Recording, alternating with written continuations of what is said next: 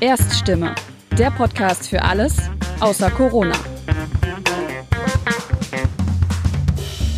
Willkommen zu Folge 21 von Erststimme. Von Afrika haben viele Menschen wohl ein sehr einseitiges Bild, das vor allem durch schlechte Nachrichten geprägt ist. Doch es gibt nicht ein Afrika und in vielen Teilen Afrikas gibt es auch gute Nachrichten. Darüber spricht meine Kollegin Veronique Brüggemann in dieser Folge mit einem ganz besonderen Gast, nämlich mit Prinz Asfa Wosin Aserate. Was ihn auszeichnet, das erzählt er jetzt selbst. Hallo und herzlich willkommen bei Erststimme, dem Interview-Podcast der Konrad-Adenauer-Stiftung. Mein Name ist Veronique Brüggemann und ich spreche heute mit einem sehr besonderen Gast, Prinz Asfa Wosen Asserate. Er ist Nachfahre des letzten äthiopischen Kaisers, lebt in Deutschland, arbeitet hier als Autor und Politikberater und gilt als Autorität in Sachen gutes Benehmen. Hallo und schön, dass Sie da sind. Einen schönen guten Morgen, Frau Brüggemann. War da alles richtig in dieser Zusammenfassung? Absolut, aber vielleicht können Sie dazu fügen, dass ich vor allem auch äh, Unternehmensberater für Afrika und den Mittleren Osten bin. Gut, haben wir hiermit hinzugefügt quasi. Ähm, das sind ja sehr verschiedene Themen, die Sie abdecken. Wie kommt es zu dieser Mischung? Tja, weil ich vielleicht zu den glücklichen Menschen gehöre, die ein Studium Generale sozusagen äh, hinter sich gebracht haben. Ich sollte eigentlich Jurist werden und habe mit Jura in Tübingen 1968 angefangen. Aber Sie wissen ja, damals war ich noch Äthiopier und als Äthiopier durfte ich kein Volljurist werden. Man darf dann nur die erste Staatsprüfung machen. Jedenfalls war es damals so. Also bin ich umgesattelt auf Geschichte, Volkswirtschaft und Politik. Und das habe ich in äh, Tübingen Cambridge und äh, Frankfurt studiert und dann äh, 1978 in Frankfurt promoviert. Sie haben ja promoviert zur Geschichte Äthiopiens auch. Richtig. Ähm, und da frage ich mich, ist es nicht ein bisschen skurril, wenn man quasi auch damit die Geschichte der eigenen Familie studiert? Natürlich ist es skurril. Äh, und denn äh, ähm, vom Kindesbeinen an wurde man, bekam man gesagt bekommen, dass die Königin von Saba eine Urahnin ist. Und wenn man das dann in Geschichtsbüchern dann sieht, und wird das dann zur Familiengeschichte.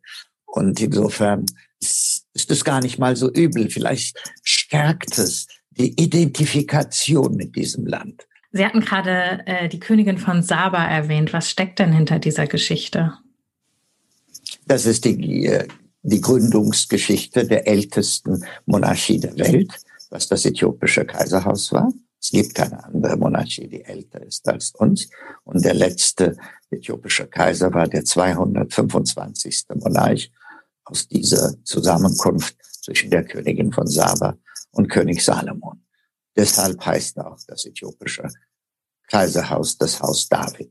Jetzt als Historiker gesprochen, ist das eine Legende oder gibt es Quellen, die wirklich darauf hinweisen? Nein. Wissen Sie, wir haben bis jetzt noch weltweit nicht ein Palast der Königin von Saba gefunden, wo da steht, das war mal der Palast der Königin von Saba. Äh, wissen Sie, es ist vollkommen egal, ob es Legende ist, denn es ist, was sehr wichtig für die Gründung einer Nation ist, ist die ideelle Affiliation mit solchen äh, Institutionen. Äh, was wäre Deutschland ohne die Nibelungen? Was wäre England ohne König Arthur? Und wenn diese Legende, wie Sie sich sagen, 3000 Jahre alt, eine Nation geprägt und die Identität eines ganzen Reiches gestellt hat. Wer will da noch den Unterschied zwischen diesen beiden Worten in irgendeiner Art und Weise für wichtig halten. Das ist ja natürlich generell in der Geschichtswissenschaft schwierig bei solchen Geschichten, die so sehr alt sind, ähm, das noch nachzuvollziehen.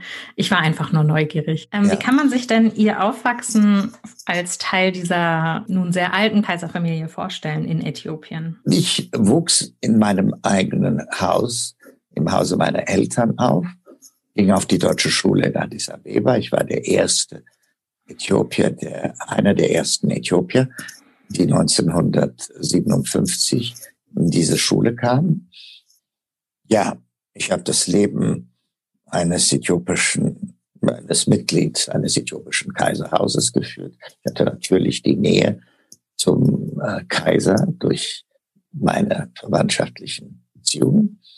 Und ich konnte glücklicherweise, dafür bin ich meine Eltern sehr dankbar, erst mit 20 Jahren also habe ich mein Vaterland verlassen müssen, um hier zu studieren. Äh, das bedeutet also, ich bin meine Eltern zutiefst dankbar, dass sie mich nicht früher aus Äthiopien in Europa geschickt haben, denn die wichtigsten, prägendsten Jahre eines Menschenlebens, die von acht bis 18 habe ich in Äthiopien verbracht. Dafür bin ich auch dem Allmächtigen ziemlich dankbar. Jetzt lebe ich nun mehr als ein halbes Jahrhundert in Deutschland. Und nur 20 Jahre habe ich in Äthiopien gelebt. Sie haben gerade gesagt, Sie sind Ihren Eltern besonders dankbar dafür, dass Sie sie nicht früher nach Europa geschickt haben. War das damals üblich? Ja, viele meine, meine Cousins sind äh, mit 14, 15 Jahren sind sie nach Salem gekommen zum Beispiel und nach England. Das heißt, es war eigentlich immer klar, dass Sie Ihre Ausbildung in Europa bekommen sollten? Unter anderem, selbstverständlich. Warum geht man auf eine deutsche Schule, wenn man dann nicht in Deutschland als Student landet? Warum war es eine deutsche Schule und nicht zum Beispiel eine englische, eine französische? Da war ich mal als ganz kleiner Junge, war ich mal kurz in der englischen Schule. Aber ich hatte eine, unter anderem auch eine deutsche Nanny, äh, ein Kindermädchen, Tante Luise, die meine Eltern wohl bezirzt hat, äh, dass ich, dass ich eine zweite Sprache nach Englisch bekam. Vielleicht haben meine Eltern gesagt, dieser Lausbube wird dort anständig, äh, anständig äh, Disziplin äh, zu lernen bekommen. Waren Sie so ein Lausbube? Haben Sie Unsinn angestellt? Wie äh, altersgemäß, will ich sagen. Aber das soll nicht heißen, dass es immer so war. Ich wurde dann, äh, ich bin, äh, je älter ich wurde, äh, war ich sehr, sehr wissbegierig. Ich bin auch dem Herrgott dankbar, dass ich als junger Mann meinen Großvater kennenlernte, äh, den, einen der wichtigsten Menschen überhaupt, die mich als Kind geprägt haben. Wissen Sie, ich habe nie in meinem Leben diese Kombination in einem Menschen gefunden, die ich in meinem Großvater gefunden habe. Ein Mann, der so, der alles, was ein Mensch sein kann, inklusive ein Mann, der durchaus Kaiser werden konnte, aber das absolut nicht wollte, der da drüber stand, der lieber seinen Cousin verholfen hat, um die äthiopische Kaiserkrone zu bekommen, Haile Selassie. Ein Mann, Feldmarschall der äthiopischen Armee, der die äthiopischen Truppen 1936 gegen das faschistische Italien geführt hat. Der zweite Mann im Staate von Haile Selassie, Präsident des kaiserlichen Kronreichs, geehrt von internationalen Organisationen, ein Mann, der zwölf Bücher geschrieben hat. Ihr Großvater sehr anders als mein Großvater. Ich habe mit meinem Großvater viel Zeit irgendwie in der Garage und beim Basteln verbracht. Wie haben Sie als Kind Zeit mit diesem für Sie offensichtlich sehr beeindruckenden Mann verbracht? Mit sechs, sieben Jahren hat er mich wie einen Erwachsenen behandelt. Alle meine dummen Fragen äh, beantwortet. Er hat mich wie ein Erwachsenen in mir gesehen. Ähm, wie groß ist unser Reich? Warum haben wir eine orthodoxe Religion? Ich sollte vielleicht dazu fügen, ein anderer Titel, was mein Großvater hatte. Er war Priester der äthiopisch-orthodoxen Kirche ein Mensch, der diese beiden, das, das spirituelle und das normale weltliche Leben zusammengefügt hat. Ich kann Ihnen nicht sagen, wie wütend ich bin, dass ich nicht viel älter war und äh, ihm noch schlimmere Fragen gestellt habe. Was war denn die schlimmste Frage, die Sie ihm mal gestellt haben? Ich kann ich Ihnen heute wirklich nicht sagen. Aber auf jeden Fall waren das in diesen jüngsten Jahren nicht ähm, irgendwelche spielerische Sachen, sondern Sachen, die mit Äthiopien, mit unserer Geschichte, mit unserer Familie zu tun haben. Sie hatten eben auch schon mehrfach den letzten äthiopischen Kaiser Haile Selassie erwähnt. Haben Sie an ihn auch noch persönliche Erinnerungen? Natürlich, ich habe ihn viel, viel, sehr, sehr oft gesehen. Äh, als Kind äh, bleiben mir natürlich die großen christlichen Feste, die wir zusammen verbrachten. Weihnachten war eines davon. Der Kaiser hat immer äh, die Familie und das diplomatische Korps und äh, gestellte Würdenträger des Landes immer zu einem gewaltigen Nachmittag im Palast eingeladen. Und für uns Kinder kam dann der Weihnachtsmann manchmal in, auf einem Kamel sitzend. Einmal habe ich ihn aber auch von einem Helikopter rauskommen sehen. Übrigens, bei dieser Gelegenheit darf ich Ihnen sagen, Kaiser Haile Selassie von Äthiopien war der allererste Besucher in der Bundesrepublik Deutschland nach 1945. Der erste Staatsoberhaupt. Und das ist ja, was mich am meisten, wenn ich durch deutschen Landen reise, meine Vorträge halte. Es ist ein Vergnügen, wenn eine alte Dame auf mich kommt und sagt, wissen Sie, mit, mit strahlenden Augen, und sagt, wissen Sie, ich war damals eine junge Krankenschwester in einem Krankenhaus in Hamburg, das der Kaiser besuchte. Und schauen Sie mal, und ich durfte ihm die Blumen überreichen. Und schauen Sie mal, was er mir geschenkt hat. Und zeigt mir eine kleine Goldmütze. Wissen Sie, und ich muss Ihnen sagen, die Deutschen assoziieren den, diesen Besuch, es hat einen tiefen, tiefen Eindruck gemacht. Nicht nur, dass er das erste Staatsoberhaupt war, sondern, wissen Sie, der erste Antifaschist, der Mann, der gegen Mussolini gefochten hat und äh, die berühmte Rede äh, vom Untergang Europas, seine wirklich äh, äh, feurige prophetische äh, Rede im äh, Völkerbund in Genf gehalten hat 1936. Dieser Mann kommt und besucht die Bundesrepublik Deutschland. Das heißt, wir sind wieder da. Die Welt akzeptiert uns wieder. Was das für einen Eindruck gemacht hat. Für Adenauer hat es aber auch noch einen anderen Grund gehabt. Darf ich Sie fragen, ob Sie jemals gewusst haben, dass es eine Zeit gab, wo Äthiopien Deutschland Entwicklungshilfe gegeben hat? Nee, das wusste ich tatsächlich nicht. Dieser schlimme Winter im Jahre 1947, wo die Deutschen gefroren und gehungert haben, hat der äthiopische Kaiser Decken und Kaffee im Werte von 200.000 Dollar nach Deutschland geschickt. Und Adenauer hatte das nie vergessen. Sie haben ja selbst sehr ausführlich über diesen Kaiser auch eine Biografie geschrieben. Wie war das für Sie, diese Geschichte nochmal zu recherchieren, obwohl Sie da eine persönliche Bindung haben? Und gab es da vielleicht auch Dinge, auf die Sie gestoßen sind, die Ihnen nicht über ihn bekannt waren, wo Sie auch ein Stück weit enttäuscht waren? Sie wissen, dieses Buch ist in, ins Englische übersetzt worden. Und wenn ich über eine Sache sehr stolz bin, dann ist es dieses dass nicht eine einzige Rezensent das Wort Hagiografie benutzt hat. Denn wenn ich etwas tun wollte mit diesem Buch, das war nicht das Kaiserreich in Äthiopien zu glorifizieren, sondern die beiden Seiten der Münze zu zeigen. Sie haben ja jetzt gerade schon einiges auch über die Errungenschaften erzählt. Und ähm, mich würde interessieren, was sind für Sie gerade halt auch als jemand, der so eine enge Bindung zu diesem Land hat und seiner Geschichte, was sind für Sie die tragischen Punkte? Fangen wir mal mit den positiven Sachen, wofür er bis zum Ende äh, der Geschichte Äthiopiens ähm, äh, erinnert, äh, erinnert werden wird. Er ist der Mann, der uns aus dem tiefsten Mittelalter in das 20. Jahrhundert hinaufkatapultiert hat.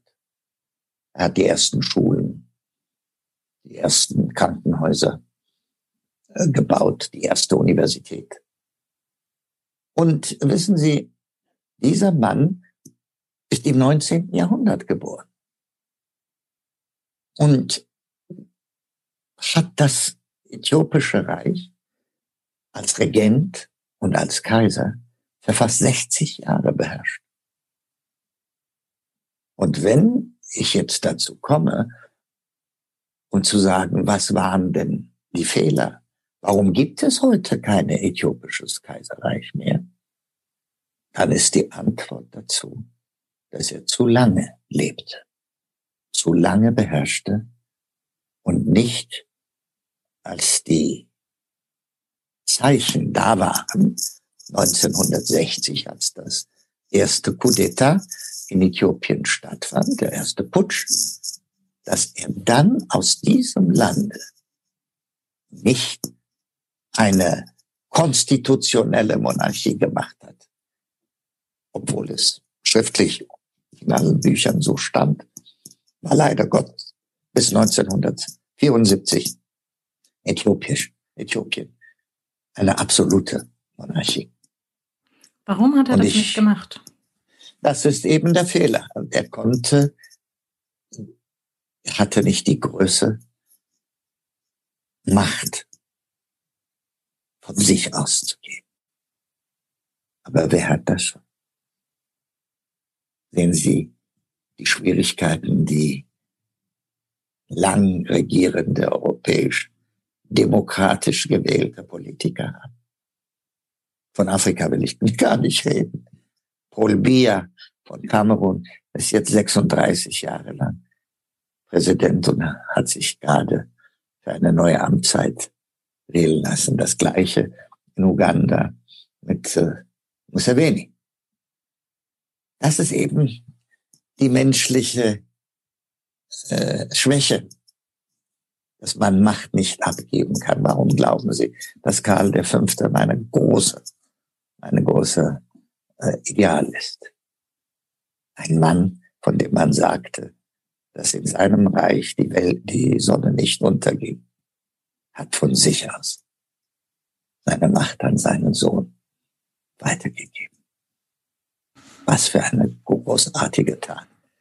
Dann ist er auch noch ins Kloster gegangen, was nicht noch mehr diesen Mann, an diesem Mann fasziniert.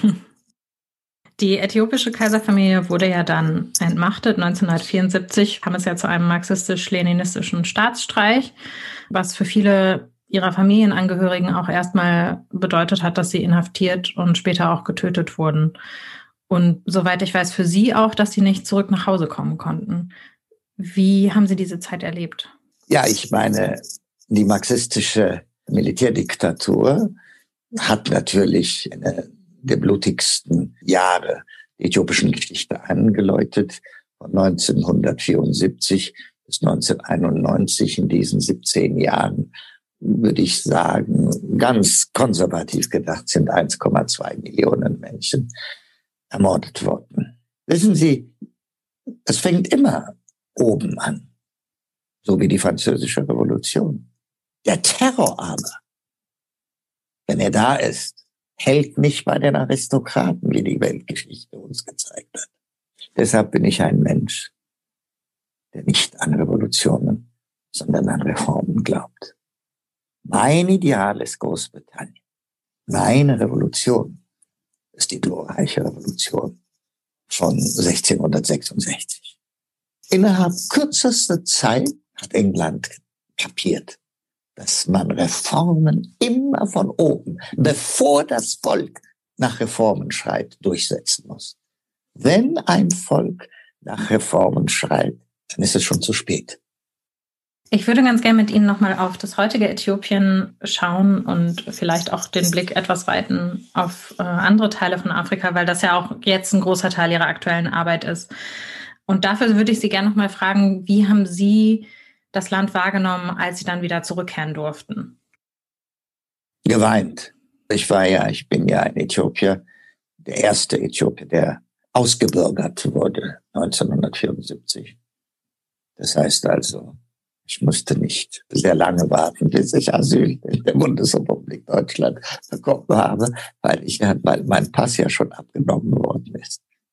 Insofern habe ich mein Bestes getan, um diese Militärdiktatur mit allen Mitteln, die, mir, die ich hatte, zu bekämpfen und kam 1991 nach Äthiopien zurück. Und ich muss Ihnen sagen, zwei Tage habe ich nur geweint. Das Land war komplett heruntergekommen und die Menschen hatten eine ganz andere, äh, eine ganz andere Ideologie. Wir waren tief sozusagen voneinander getrennt durch ethnische und durch klassenkämpferische Parolen. Und trotzdem war ich voller Hoffnung, dass wir aus unseren Fehlern gelernt haben und dass die Zeit gekommen wäre, in Äthiopien eine richtige, eine wahre Republik, eine demokratische Republik zu begründen. Leider wurde ich ein zweites Mal enttäuscht. Durch die Ankunft von der TPLF und Meles Zenawi, die die kommunistische militärische Diktatur ersetzt haben durch eine kommunistische, rassistische. Haben Sie jetzt noch Hoffnung für Äthiopien? Äthiopien ist in meinem Herzen und Äthiopien ist jeden Tag in meinen Träumen und in meinen Taten. Und solange ich lebe, werde ich die Hoffnung niemals aufgeben, dass dieses vereinte Äthiopien für immer existieren wird. Was müsste denn dafür passieren, damit das Wirklichkeit wird? Dass unsere europäischen Freunde endlich realisieren, dass die größte Gefahr für Äthiopien und für den gesamten afrikanischen Kontinent die Ethnisierung der Politik ist. Und dass unsere europäischen Freunde endlich aufhören, sezessionistische Bewegungen in Afrika zu unterstützen, egal was die Gründe sein werden, romantische, ideologische. Aber wenn sie das tun, werden sie selber eines Tages leiden. Entschuldigen Sie, Sie werden doch nicht mal mit 54 afrikanischen Staaten fertig. Wie soll es denn sein, wenn es 2000 Staaten in Afrika gibt? Denn mindestens so viele Ethnien haben wir. Naja, es, äh, ähm, ein Begriff, der mir da in den Sinn kommt, ist natürlich das Selbstbestimmungsrecht der Völker. Und ich kann mir vorstellen, dass auf europäischer Seite. Aber das Sie können nicht, es gibt es nicht. Wo gibt es das denn? Nicht Wir haben es doch nicht mal in Europa. Entschuldigen Sie. Wieso zeigen Sie denn immer auf uns? Die, diese Ideen lassen Sie doch nicht in Spanien durchsetzen. Und Spanien ist ein demokratischer Staat, Mitglied der Union. Ähm, und ich habe es satt zu glauben, zu immer hören zu müssen, die ganze Welt redet über Globalisierung. Sie sagen, wir sind alle Europäer und versuchen eine europäische Identität zu haben. Und uns wollen sie nicht mal eine äthiopische Identität gewähren. Ich persönlich? Nein, ich meinte Sie als Deutsches. ähm, ich habe nur überlegt, woran das liegen könnte und kam dann eben zu diesem Schlagwort und vielleicht natürlich auch dazu, dass ich den Eindruck habe, und auch der ist natürlich subjektiv und ich bin keine Expertin auf dem Gebiet, dass es so ein bisschen die Haltung gibt, wir wollen uns nicht zu viel einmischen. Das kann man wahrlich nicht sagen, dass sie sich nicht einmischen. Ich meinte auch jetzt nicht sie, sondern Europa. Europa mischt sich doch ständig seit 60 Jahren in die Politik Afrikas ein. Warum glauben Sie denn, dass wir so viele Diktatoren in Afrika haben? Glauben Sie, Sie konnten ohne die europäische Hilfe auch nur einen einzigen Tag in Ihren eigenen Ländern leben? Wissen Sie überhaupt, wie viel Geld in diesen letzten 60 Jahren nach Afrika von Europa ausgeflossen sind? Das sind ungefähr sieben Billionen. Und interessanterweise sagt man, von diesen sieben Billionen sind ungefähr fünfeinhalb Billionen wieder zurückgeflossen in, nach Europa und in den Westen. Natürlich, das wurde investiert in äh, Palästen an der Loire, in Immobilien in London und Paris äh, Wirtschaftsnobelpreisträger Angus Deaton sagt uns, dass nicht mal ein Drittel der gesamten Entwicklungshilfe der letzten 60 Jahre die richtigen Adressaten gefunden hat. Offensichtlich hat Europa nichts gelernt. Die Frage, die ich mir aber stelle, ist, was wünschen Sie sich? Sollte Europa sich einmischen, aber ja besser? Oder sollte Europa sagen, wir halten uns raus? Oder gibt es noch einen ganz anderen Weg? Ähm Nicht nur Europa, die ganze Welt muss sich einmischen in Afrika. Und zwar, weil wir globale Werte inzwischen haben. Es gibt globale Compliance. Es gibt, wir müssen uns einsetzen überall auf dieser Welt für gute Regierungsführung.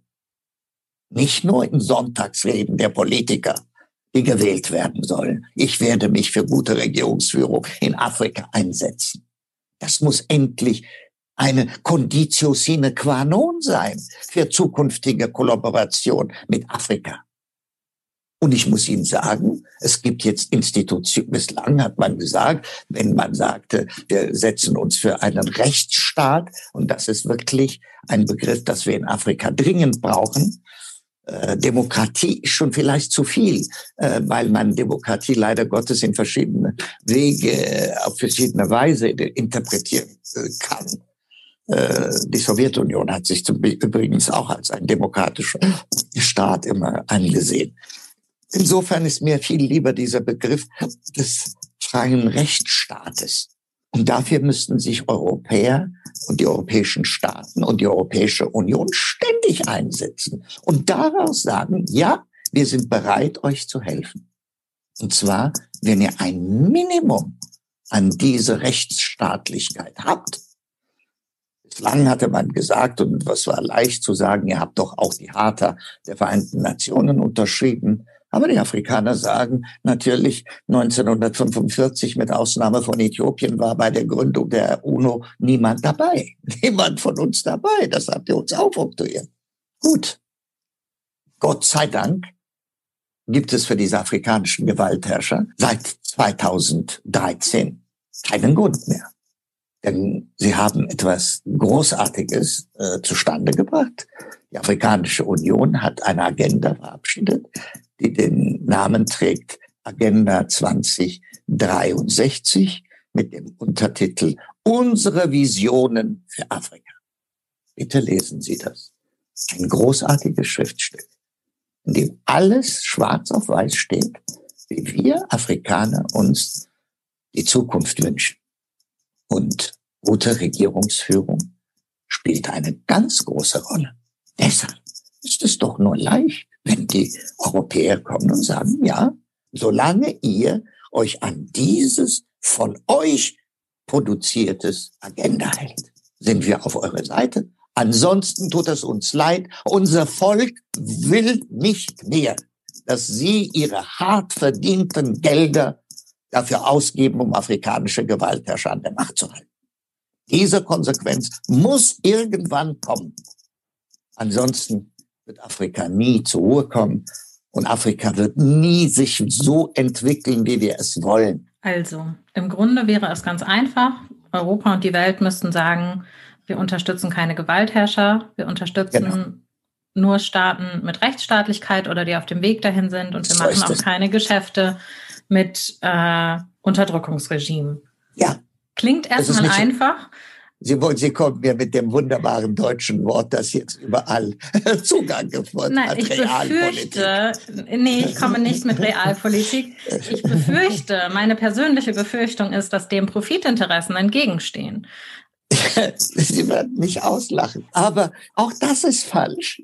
Wissen Sie, alle Leute glauben, wenn ich so etwas sage, dass die Europäer so sehr von Afrika abhängig sind, dass ihre ganze Wirtschaftssysteme kollabieren würden, äh, wenn die diese Gewaltherrscher nicht unterstützen würden. Das hört man ja jeden Tag, ja? Darf ich Ihnen dazu sagen, wissen Sie, wie hoch die Außenwirtschaft zwischen der Bundesrepublik Deutschland und dem gesamten Afrika-Kontinent ist? Gerne. Drei Prozent der gesamten Außenwirtschaft. Drei Prozent. Die Außenwirtschaft zwischen Deutschland und Afrika ist nicht mal so hoch wie die zwischen der Bundesrepublik Deutschland und Spanien. Peanuts. Also sagen Sie mir, Woher die Liebe zu afrikanischen Gewaltherrschern? Wenn ein Deutscher aufstehen würde und mir sagen würde, du bist ein Träumer und du, du hast überhaupt keine Ahnung von der Realität, würde ich es sofort akzeptieren. Aber so ist die Realität. Die Wirtschaft gibt es nicht. Also ich frage mich tatsächlich dann auch, was, was ist das deutsche Interesse da? Was erklärt unser europäisches Handeln? Wenn es diese Punkte nicht sind. Drei Prozent ist das eine, das andere ist vielleicht, dass gewisse Wirtschaftszweige, die deutlich mehr profitieren, mächtiger sein könnten. Ähm, auch da lasse ich mich aber gerne korrigieren und dann gehen uns langsam die Gründe aus, warum die, ja. warum die deutsche Außenpolitik in Bezug auf Afrika so ist, wie sie ist. Zusammen mit dem Präsidenten des Deutschen Afrika-Vereins äh, der deutschen Wirtschaft habe ich vor genau einer Woche eine, eine Bitte im Magazin Fokus eingeleitet, dass mittelständische deutsche Unternehmen mögen doch bitte in Afrika investieren. Wissen Sie, man hört immer wieder von deutschen Unternehmen, wieso sind die Chinesen da? Die haben ja inzwischen den gesamten afrikanischen Kontinent übernommen. Aber wenn man zu ihnen geht und sagt, kommt und investiert in Afrika, kommt gar nichts. Zurzeit gibt es etwa 17.000 Firmen aus der Volksrepublik China in Afrika. Wissen Sie, wie hoch die Zahl der deutschen Unternehmen ist? Weniger als 1000. Diese Leute kommen vielleicht auch nicht, weil die wirtschaftlichen Situationen dort so katastrophal sind, weil diese Gewaltherrscher den Unternehmen nicht äh, die äh, gesetzlichen Sicherheiten dort geben, um überhaupt eine anständige wirtschaftliche Beziehung zu diesen afrikanischen Ländern zu, äh, zu haben. Deshalb komme ich immer wieder drauf, diese gute Regierungsführung. Hm. Das, ist, das ist das alles. Das ist wirklich die Nummer eins an den, die, der Fragen, die wir zu beantworten haben.